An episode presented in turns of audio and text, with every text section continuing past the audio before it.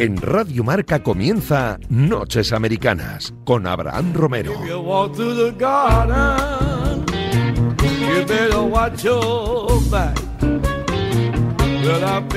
Madrugada del martes 22 de marzo, bienvenidos a un nuevo vuelo transoceánico en los estudios centrales de la radio del deporte. Dos semanas y media quedan para que empiecen los playoffs de la NBA y hay mucho de lo que hablar en la NFL. Seguimos con la agencia libre. Estarán por aquí Miki Murcia, Guille García y Javi López. Yo soy Abraham Romero. Escuchan Radio Marca. Comienza un nuevo Noches Americana.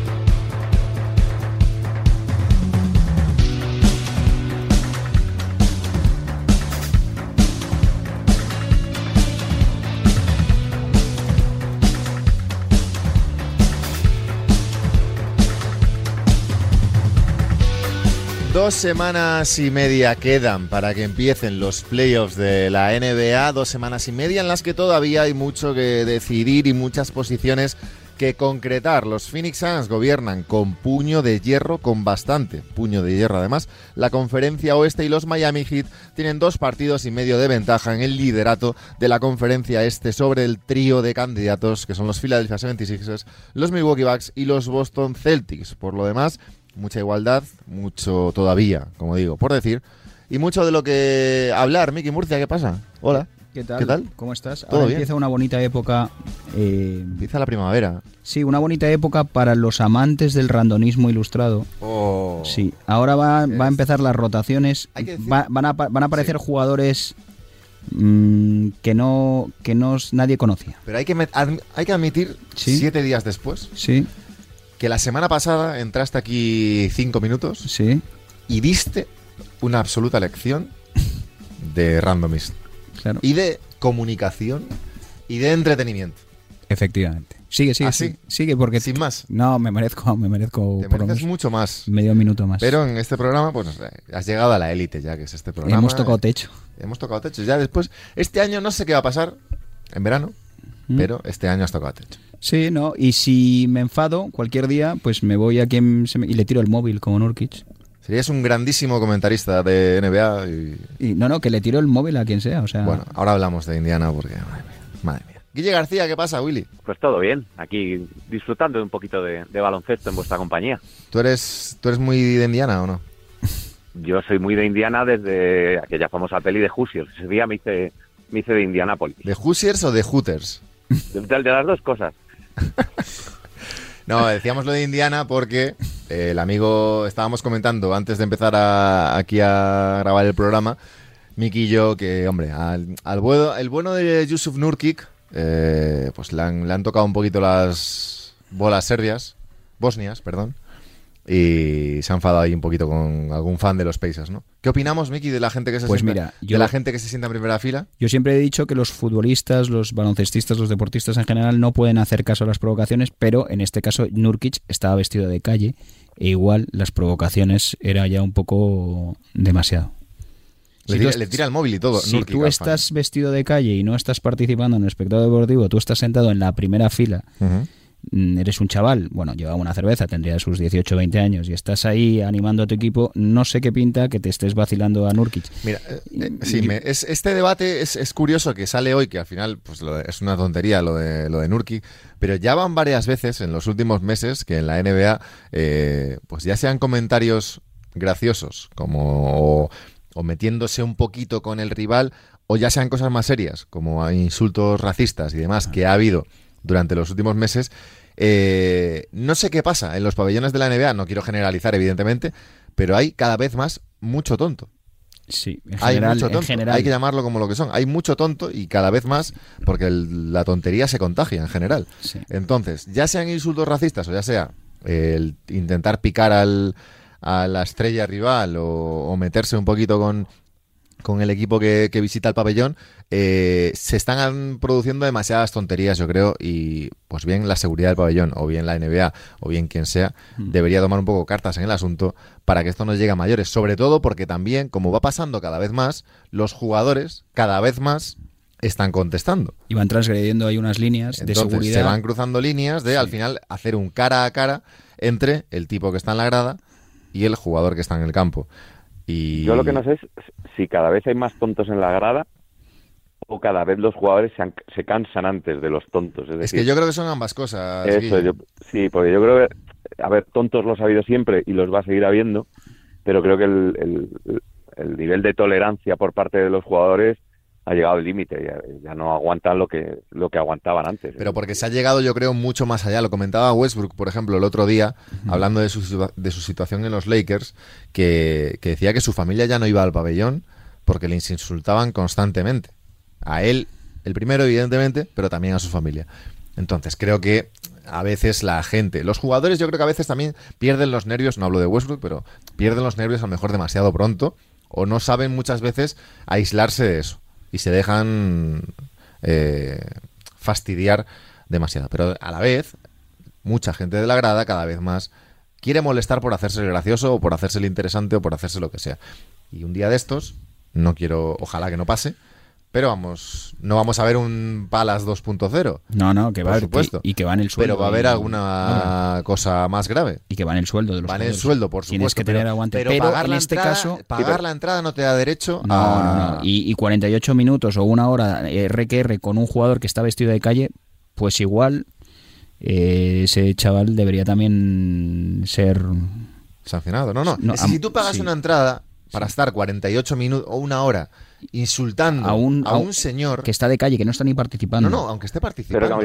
bueno, pero esto le da, esto, esto es un. Pero que si alguien es un agravante, sea, sea, en el evento deportivo que sea, lo pienso de verdad, ¿eh? sea en el evento deportivo que sea, un estadio de fútbol, un pabellón de la NBA, un campo de fútbol americano, me da igual, lo que sea. Si tú pagas 100 dólares, 100 euros, 200, 300, 1000, los que sea, de verdad, para estar todo el evento deportivo insultando, ya sea alguien de tu equipo o algún rival, háztelo mirar. Sí, sí, Entiendo el calentón momentáneo o de un momento. Incluso puedo entender a un árbitro que ha tomado una decisión errónea, que fastidia a tu equipo, lo que sea. Pero, hombre, chico, eh, llegar a esos niveles a los que... Es verdad que hoy estamos hablando del tema sin que haya pasado nada especialmente grave, pero ha habido otros momentos en este año también que, la situación ha ido mucho más. Y, el, el, problema es que, es lo que decías, lo de las líneas. El problema es que si ese chico empuja a Nurkic, ya, ya está el lío montado. Y ya y ahí ya es un no, es un no, volver. O, Nurkic le, más allá de tirarle el móvil le dan un empujón. Sí, entonces ya tenemos ya tenemos, el, Yo creo que también hay un problema que es la, la sobreexposición.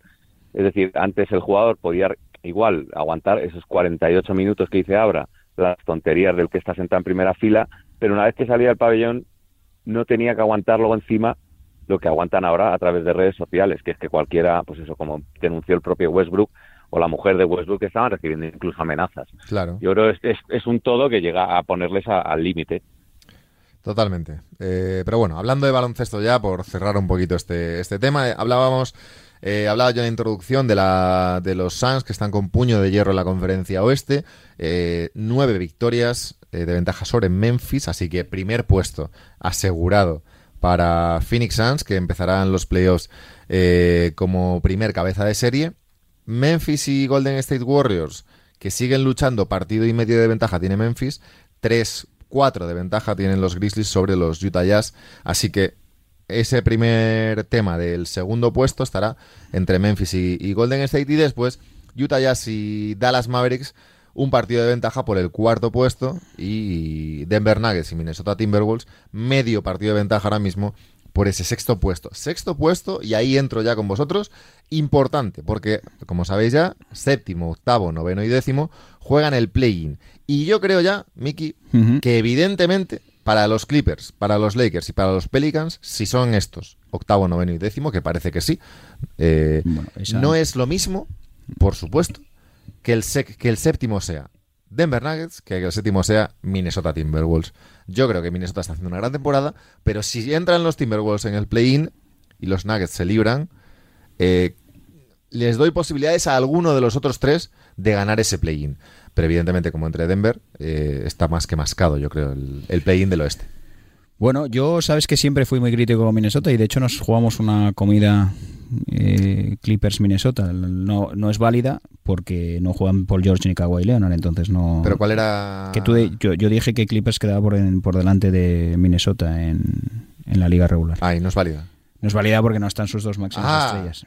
pues, eh, y ya bueno, está, sí, y es, eh, no es no, válida. es válida y la haremos, pero vamos, que no es justa. Ni No, mucho mira, es que los mil dólares que me he gastado en bet, bueno, perdón, en esta casa, en esta casa de apuestas, no son válidos porque es que al, al equipo al que aposté le falta Kevin Durant. Pues no sé, no sé. Yo lo que te lo que te voy a decir es que no sabría decirte si es mejor Denver o es mejor Minnesota. Por lo que he visto, yo lo que he visto últimamente es que Minnesota tiene cuando me acuerdo cuando discutíamos si era mejor Lonzo, perdón, Lamelo Anthony Edwards, Correcto. yo veo un jugador que puede ser un talento generacional los próximos 10 años en, en Minnesota Absolutamente. unido a que tienen a, Car a Anthony Towns, que me acuerdo ahora, me acuerdo de nuestro amigo Jimmy Butler, sin mí no vais a ganar. y, y encima, no, no contento con eso, G- Anthony Towns le veo que eh, se ríe además de los triples que tira LeBron James, me parece que era, ¿no? Eh, Russell Westbrook. sí, Russell Westbrook, que están, están crecidísimos. eh, no sé, la verdad, yo casi... Eso hay que decir que, mira, ¿Qué? hoy, hoy estoy insultando mucho a la gente y me cae bien. Pero mira, Cal Anthony Towns, que está haciendo un... lo siento mucho y perdón a los aficionados y perdona, pero- pero eres muy tonto, Cal Anthony Towns. De verdad. O sea, Joder, ahora, tío. No, no, no. Hace, hace un compañero, porque al final son compañeros. Sí. Un airball y se queda. Una cosa, entiendo hacer la, la broma Sí. eh, del momento, vale. Cayó un meteorito, Pero se ya queda, está, es una se broma. queda 10 segundos parado, 10 segundos mientras su equipo ya está atacando. Porque en el contexto de Karl Anthony Towns, no- él no puede comprender que un tiro sea tan malo.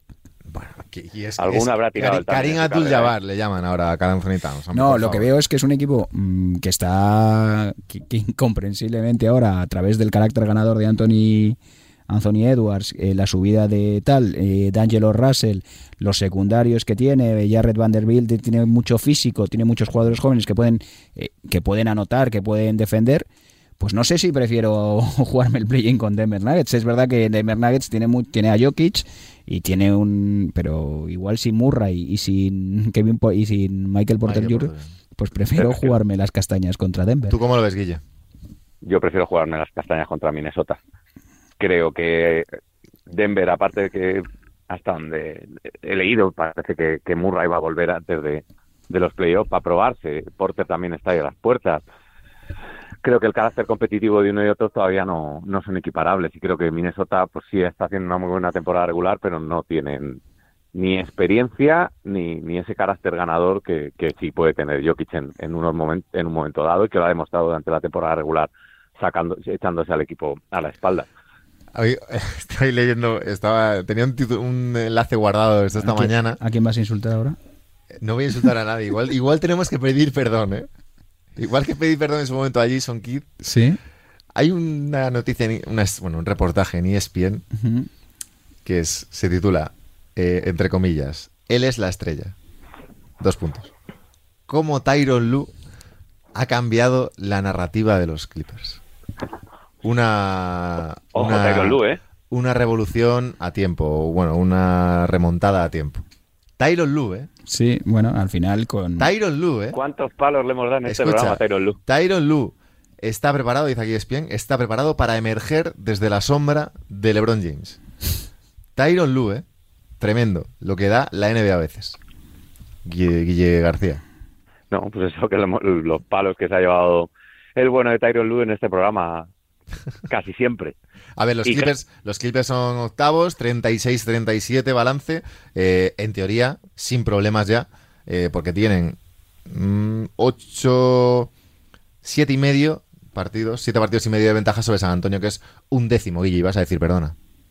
No, eso que bueno, que, que ahora es fácil decirlo, pero es verdad que el, que el meritazo que tiene Tyron Lue habiendo sacado adelante por lo menos puesto de play para esta plantilla, pues que hay que pedir perdón y hay que ah, señalar que nos hemos equivocado, ¿no? Con la figura de, del entrenador de Clippers, que ya el año pasado eh, hizo algunas cositas buenas y este año pues lo ha, lo ha refrendado sacando lo mejor de, de gente como Reggie Jackson en la que yo particularmente no tengo ninguna fe. Hombre, Reggie Jackson, Batum, Luke Kennard y compañía, Miki Murcia. Bueno, y además eh, es que es increíble, es que es la capacidad para sacar jugadores de la nada, o sea... Norman Powell también está lesionado. Sí, ahora ya está volviendo. Sí, ya está volviendo. Norman Powell vuelve a los entrenamientos. Eh, Amir Kofi en, en, ciertos momentos de la temporada ha estado muy bien. Eh, eh, pues, pues bueno, es que es, que es una optimización total. Reggie Jackson en modo estrella, Zubac creciendo. ¿Qué sería de este equipo con Paul George y Kawhi Leonard sanos? Pues, pues quizás serían. No, pues igual serían los, los máximos aspirantes a, al, al anillo. Pues para mí probablemente sí, porque sin dos estrellones, o sea, imagínate, vamos a hacer un paralelismo. Dime qué sería de ¿Qué sería de, no sé, eh, Sixers sin Embiid y Harden? Sí, a ver, Tyron Luke, que, en su momento... ganaron ayer, ¿no? Sí, ganaron ayer. Pero digo, Tyron Luke en su momento sonó también para entrenar a los Lakers. Quiero decir, en la, en la en vez de Frank Vogel. Sí, y han estado mucho tiempo sin, sin Marcus Morris. Lo que pasa que los Cavaliers le ofrecieron 30, eh, bueno, le, daban en ese momento 35 millones 5 años y los Lakers le ofrecieron 18 por 3 años. Al final pilló, la, pilló más pasta pero que pudo entrenar Tarion Lu a los Lakers y aquí, aquí, y yo me incluyo, no nos hemos reído, pero bueno, hemos criticado cierto, bueno, parte del, de las decisiones y de la forma de entrenar de Tyron Lu. Sí, hombre. Y luego además ha habido una cosa interesantísima en Clippers, que es que ha habido apariciones de secundarios a lo largo de la temporada. Ha aparecido al principio Amir Coffey, luego ha aparecido en ocasiones Luke, eh, Luke Kennard. Eh, bueno, evidentemente Reggie Jackson a un nivel que yo ni, no, me, no, me, esperaba que se pudiese mantener. Yo siempre cuando estaba en Detroit no, no era un jugador que le tuviese excesiva fe. Eh, luego ha aparecido, aparece Terrence Mann. bueno, es que, no sé, es un... Es, un, es, una maravilla ver cómo cada noche acompaña siempre uno nuevo a, Sí, pero es verdad que es un quinteto ahora mismo. Sí, sí. Ray Jackson, Amir Coffey, Eva Batum, Morris y, Zubac. No es un quinteto que a priori pueda entrar por eso, por eso, por eso, por eso digo que, es la, ese gen, el, gen competitivo, eso que, ha inoculado en, en todos estos jugadores. Eh, Tyron Lu tiene muchísimo mérito. Brandon Boston, o Covington, que está ahí, que entra, que sale. Eh, bueno. Sí, sí, es que tiene mucho mérito. Terence Mann, que sí, pero no muchas lesiones, mucho, bueno, muy raro, ¿eh? Muy rara la temporada de los Clippers. Es un exitazo. Por delante, es verdad, muy por delante además, eh, cuatro partidos y medio, de Los Ángeles Lakers. Sí, sí. Los Lakers que ganaron, vienen de ganar a los Cavaliers, buena actuación de LeBron James, pero que siguen novenos, eh, ahora mismo con tres partidos de ventaja sobre San Antonio Spurs, que es el primer equipo fuera del play-in. ¿Juegan el play-in los Lakers, Guille? Hombre, yo creo que sí. Dos semanas y media. Yo creo que son nueve, partidos, me suena que son los que le quedan, no sé, nueve o diez, tres de ventaja. Diez, diez le quedan a los Lakers y diez también a los San Antonio Spurs.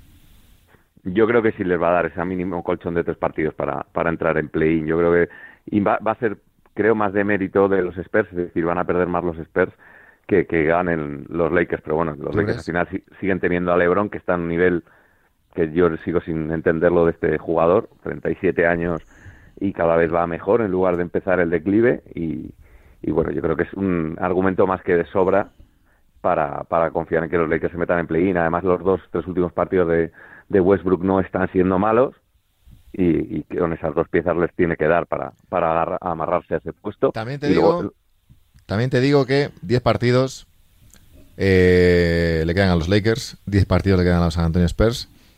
Calendario de los Lakers, Filadelfia, Nueva Orleans, Dallas, Utah, Nueva Orleans, Denver, Phoenix, Golden State, Oklahoma, Denver. De ahí, de ahí, eh, claras, claras, una victoria.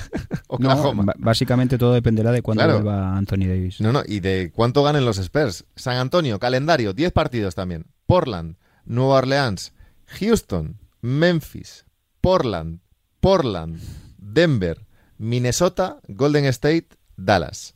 Sí, ahí tienes 4 o 5 que puedes ganar. Ahí hay dos contra, perdón, tres contra, Portland, y uno que Portland está ya pensando en tal. Uno contra Houston. Tres contra Portland, uno contra Houston. Y ese de los Pelicans, si lo pelean y tal, Que te sale un 5-5, sí. Un 5-5 de los, de los Spurs A ver. y un 2-8 de los Lakers y estarían empatados y no sé ahora mismo quién, quién gana el desempate. A Pero- ver, yo, yo lo que he visto en los últimos partidos de Lakers es una mejora, no cabe duda. O sea, he visto a Russell Westbrook que lleva tres partidos, como bien decía Guille, a un nivel que no se había visto mucho esta temporada.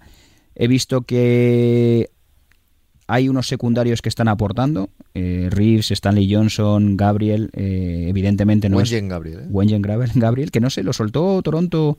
Ya, son, más- son jugadores que aparecen... eh, sí, pero que luego te, raro, pueden resolver una sí, rotación. pero no sé por qué no juega titular Stanley Johnson, por, Stanley Johnson, por ejemplo. Sí, y, mm, y ojo, a peor no pueden ir los Lakers. Y si empiezan a coger un. Si vuelve Anthony Davis y empiezan a coger una racha un poco más positiva, es verdad que los rivales que ha dicho Abraham son rivales. los- Es que, ojito, ¿eh? Pero. Tú me has hecho antes una pregunta: ¿quién prefieres tal? ¿Quién es más peligroso?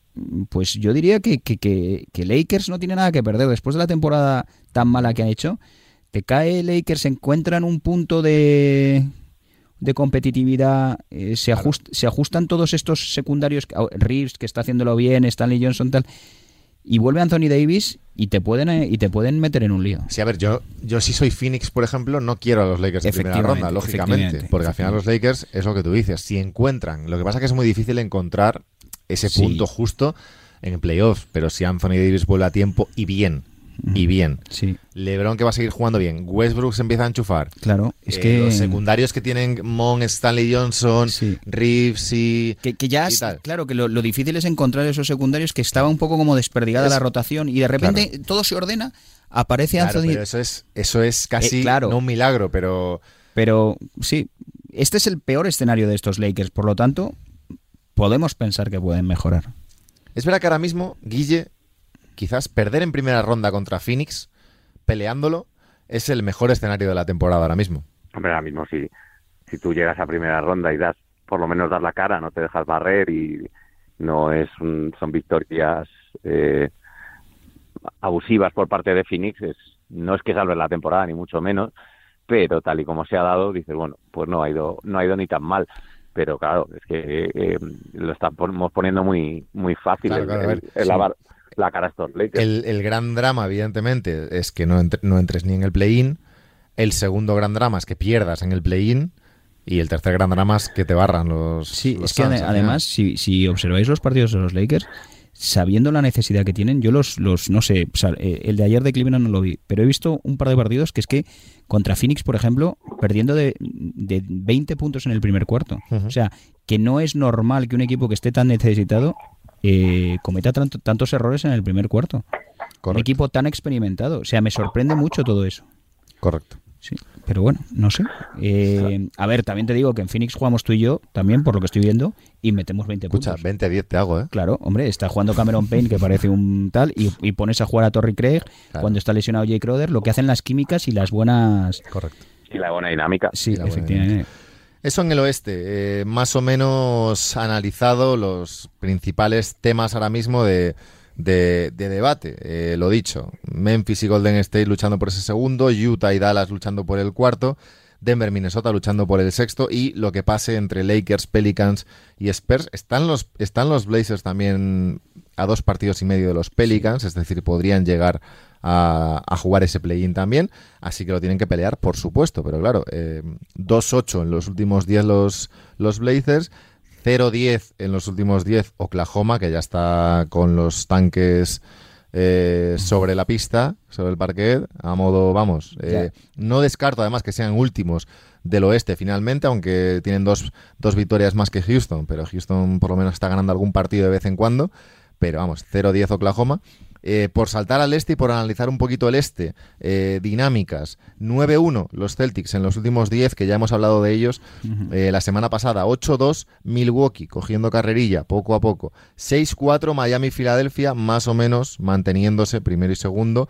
Va a estar muy bonita y va a ser muy interesante, yo creo, Guille, esa pelea por el segundo puesto, ese Minnesota-Milwaukee-Boston, porque de ahí saldrá, de ahí saldrá primero ¿Quién, el- quién evita a los Nets en primera ronda?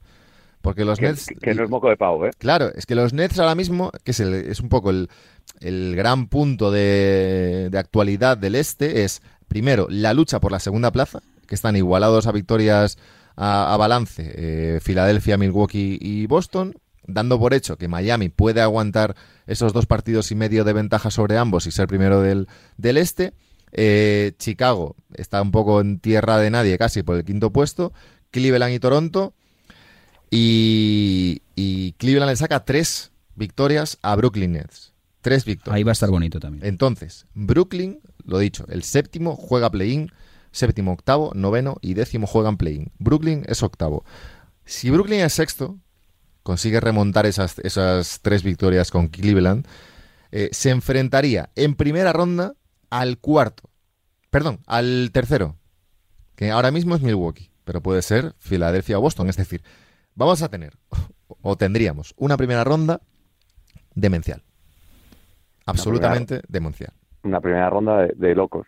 Y si ronda. entran en el play-in y salen de ahí con, con el con puesto de playoff asegurado, pues lo mismo. El segundo se podría enfrentar a ellos también. Es decir, la lo que haga Brooklyn de aquí al final de la temporada, que es a lo que voy, y por, ya dejo de hablar, lo que haga Brooklyn de aquí al final de la temporada en estas dos semanas y media, creo, Guille, que va a ser trascendental absolutamente de verdad, ¿eh? para los playoffs en el este. Porque el que se cruce con ellos en primera ronda, podemos encontrarnos con, un favor- con uno de los favoritos fuera en primera ronda, con un Antetokounmpo fuera en primera ronda, con un Embiid y Harden fuera en primera ronda. Aunque también te digo, ese Filadelfia-Brooklyn en primera ronda, lo firmo. ¿eh? Me encantaría. Sería la, la eliminatoria que más me gustaría. ¿Cómo los ves ahora mismo los Nets? Bueno, pues les veo en- con un Durant excelso, un Durant que se ha puesto en modo ya playoff, intentando remontar esas victorias para, para evitar por lo menos ese, ese partido de play-in o esos dos si, si perdiera el primero. Eh, un Kyrie Irving que cuando, cuando juega pues nos sigue mostrando que es uno de los mayores talentos de esta liga y luego que con el traspaso con los Sixers han conseguido buenos secundarios con los que completar la rotación. A ver qué pasa con Ben Simmons, que resulta que tiene una, una hernia discal y no se sabe si va a volver, pero creo que con Durant y los partidos de fuera de, de Kyrie Irving, eh, los Nets son el equipo que nadie quiere tener enfrente. Victorias de Brooklyn esta pasada madrugada contra Utah, victoria contra Portland el sábado, derrota contra Dallas el jueves pasado, victoria contra Orlando metiendo 150 puntos. O sea, llevan en los últimos siete partidos seis victorias. Eh, Y la victoria de Dallas es increíble lo de Dallas. claro. Es increíble que son como, como, cómo se agarran a ese partido. Pero bueno, eh, luego en la derrota, en la victoria de esta noche de Brooklyn, 37 puntos Durant, 22 Bruce Brown, eh, 15 Nick Claston, 13 Patty Mills. Eh, como decía Guille, Mickey, secundarios que por lo menos están aportando. Sí, sí, sí. Y dependiendo al final de lo que pase con Kyrie Irving, si va a poder jugar los partidos de casa, si no. Sí, pero ya, ya el otro Simmons, que está por ahí también. Sí, claro. ya el otro día se sí que ya ya no tenía molestias en la espalda, ya se Sí. Para mediados de abril creo que se ha barruntado su regreso. eh, y ya se vio que es otro tipo de equipo. Ya el otro día Dragic en un cuarto, no sé si metió. si Tiene fue- muchas cosas para Claro, no sé si fue 14 puntos, eh, saliendo desde el banquillo ya tienes Patty Mills, tienes Seth Curry, tienes, y luego tienes lo que decía Guille, tienes un Durán estelar, que da igual, Claro. que es que las enchufa de, como decía Don Chich en el programa de, de J.R. Smith que estuvo hace poco, le entrevistaron, dice, es que te parece fácil cuando lo hace, Claro, te parece fácil, pero lo que hace no es nada fácil, pero es que es, un- es una superioridad Claro. eh, treme- tremebunda. Eh, ha dicho Steve Nash que, bueno, que le... A ver, eh, que bueno, que era optimista todavía a que Simmons pueda volver a jugar esta, esta temporada, aunque no está seguro del todo. Así que, bueno, veremos qué, qué pasa. Eh, lo dicho, la situación de los Nets clave en ese, en ese playoff, en esa primera ronda de, de la conferencia este. Guille, entre Filadelfia, Milwaukee y Boston, sensaciones ahora mismo, ¿cómo lo ves? Pues yo me quedo, lo llevo diciendo ya unas semanas, me quedo un poco con Milwaukee. Creo que Milwaukee va, está yendo eh, durante toda la temporada al tran-tran. Está dosificando las fuerzas, está eh, manejando muy bien los tiempos y creo que, que como campeones que son, creo que llegan en, muy buen momento. Luego Boston, evidentemente, la, racha que lleva es espectacular después de, de Navidad, con el nuevo año, surgió la química entre Udoca y la, plantilla y están rayando un, nivel estelar.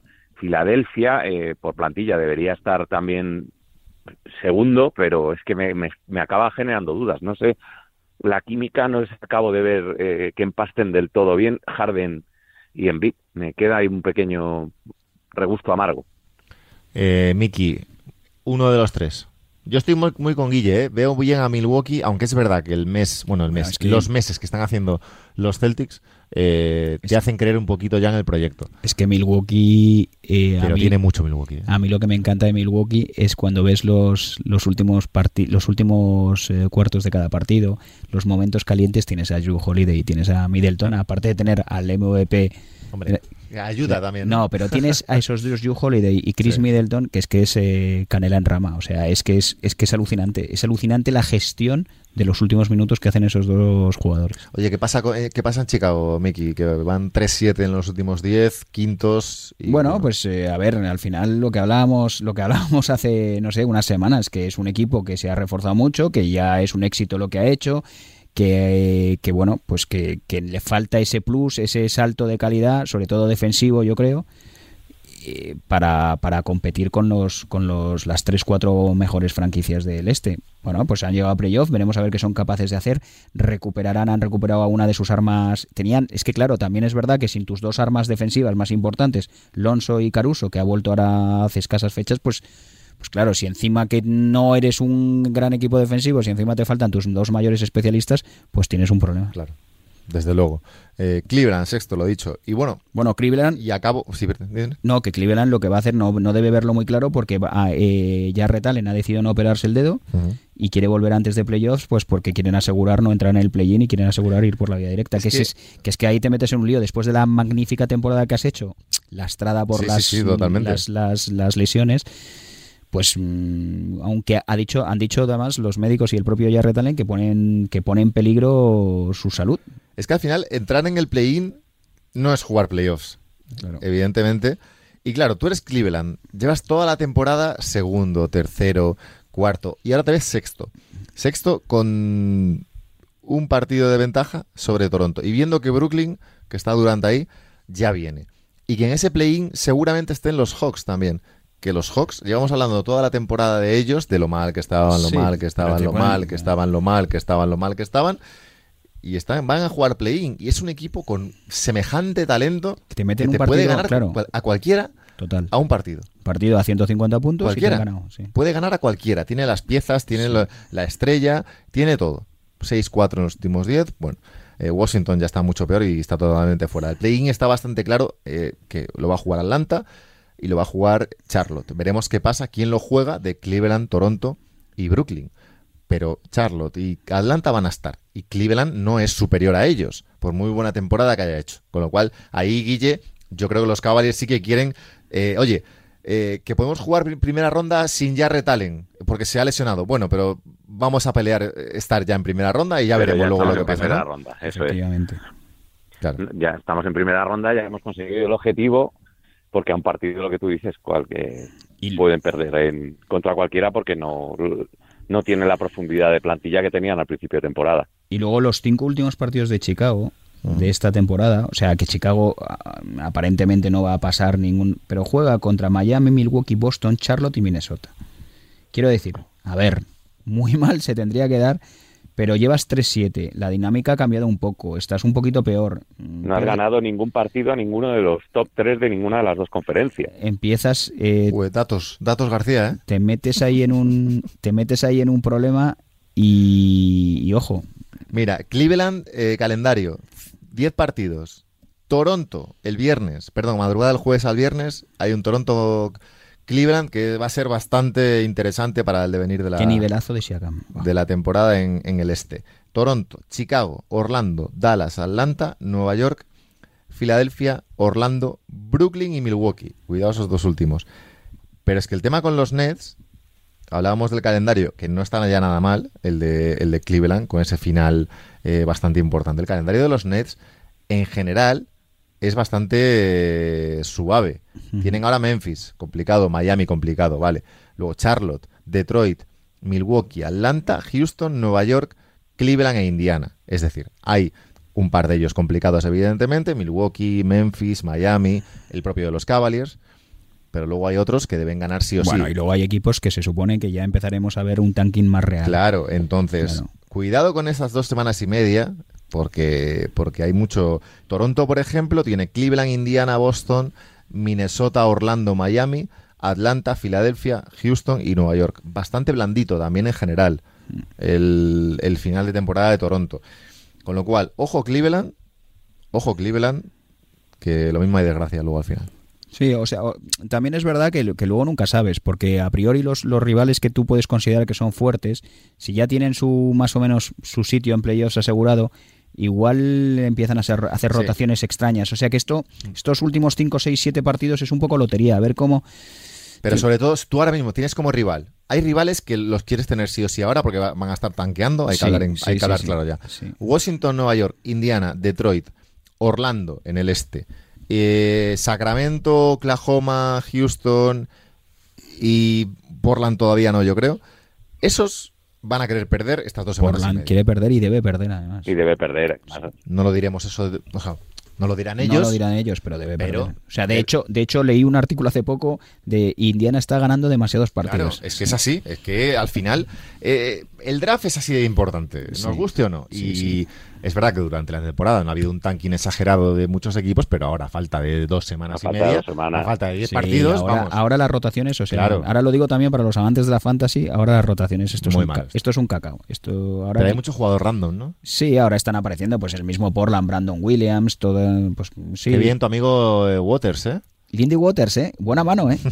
lo has visto, dime que lo has buscado. Viste un par de, un De cositas, ¿no? de sí, sí, sí. O sea, jugador random de la semana. eh, Pues mira, ya lo has dicho tú, en, no sé si es random, random, pero para mí Claxton, Sí, bueno, no es random, pero a mí me gusta mucho, ¿eh? pero está creciendo, ¿eh? Me gusta. Está creciendo y eh, la, Tiene por- muy buena este pinta. Hacía mucho Por- que no veía, o sea, que no tenía grandes conocimientos del jugador random que habías elegido en la semana. No, cla- claro, es que eh, por quitarle el foco de Durant, Muy que, es, bueno. que es obvio, y de Irving en, en- Me gusta mucho bueno. la actitud de Bruce Brown y de Claxton. Muy bueno. Y es que Brooklyn me gusta. El único problema de Brooklyn, creo yo, es Ben Simmons. que es decir, que han soltado a Harden por un jugador con el que no pueden contar ahora. Pero el, el equipo que les queda me parece muy interesante. Más interesante incluso que. que Oye, antes. tenía yo una duda para vosotros. ¿Vosotros creéis que lo de Smart no debió tirarse ahí en la lesión de Stephen Curry? Bueno. A ver, eh, no es Yo- tan grave al final la lesión, ¿no? Mm, Es que he visto cosas y yo pienso que hay un balón en el suelo, hay que ir como una llena. Hay que ir. No, no me parece que sea para Yo nada. creo hasta el propio Curry dice que no lo hace aposta y bueno, pues es un lance No. del juego. No lo creo. Es que como luego he visto a Kerr Sí, que Steve Kerr, Hombre, sí, pero- afeándole, Kerr- Kerr- afeándole a Kerr Pero- es lo que está es por la lesión, claro. Smart le pega un pa- una patada Eso, voladora, yo, ¿no? creo, yo creo que Kerr también se queja porque luego eh, tiene otra acción sospechosa con, con Thompson, con Clay Thompson. Claro. Entonces, Bueno. pero no yo es- creo no que es- la no de parece Curry- muy muy grave lo de Curry. Muy Sí. grave. Volverá a tiempo, así Volverá que... a tiempo. Bueno, muy bien, Gui- ¿no? Muy, muy bien, todo, muy bien. hemos Todo- hecho un repaso y tal. Y Muy bien. Muy agradable, como Muy vosotros agradable. siempre. Eh, la semana que viene quedará semana y media, evidentemente. Eh, quedarán pues siete partidos más o menos de cada equipo, así que habrá más cosas todavía que ajustar y que analizar. Miki Murcia, muy bien, muchas gracias. Un abrazo. Un abrazo. Guille García, compañero del diario Marca, sección de baloncesto, arroba Willy-Marca, arroba Mikimur10, que no lo he dicho. Cuídate. Un abrazo, Guille. Cuidaros mucho. Hasta luego. Nosotros nos vamos a hablar un poquito, un poquito solo, de NFL.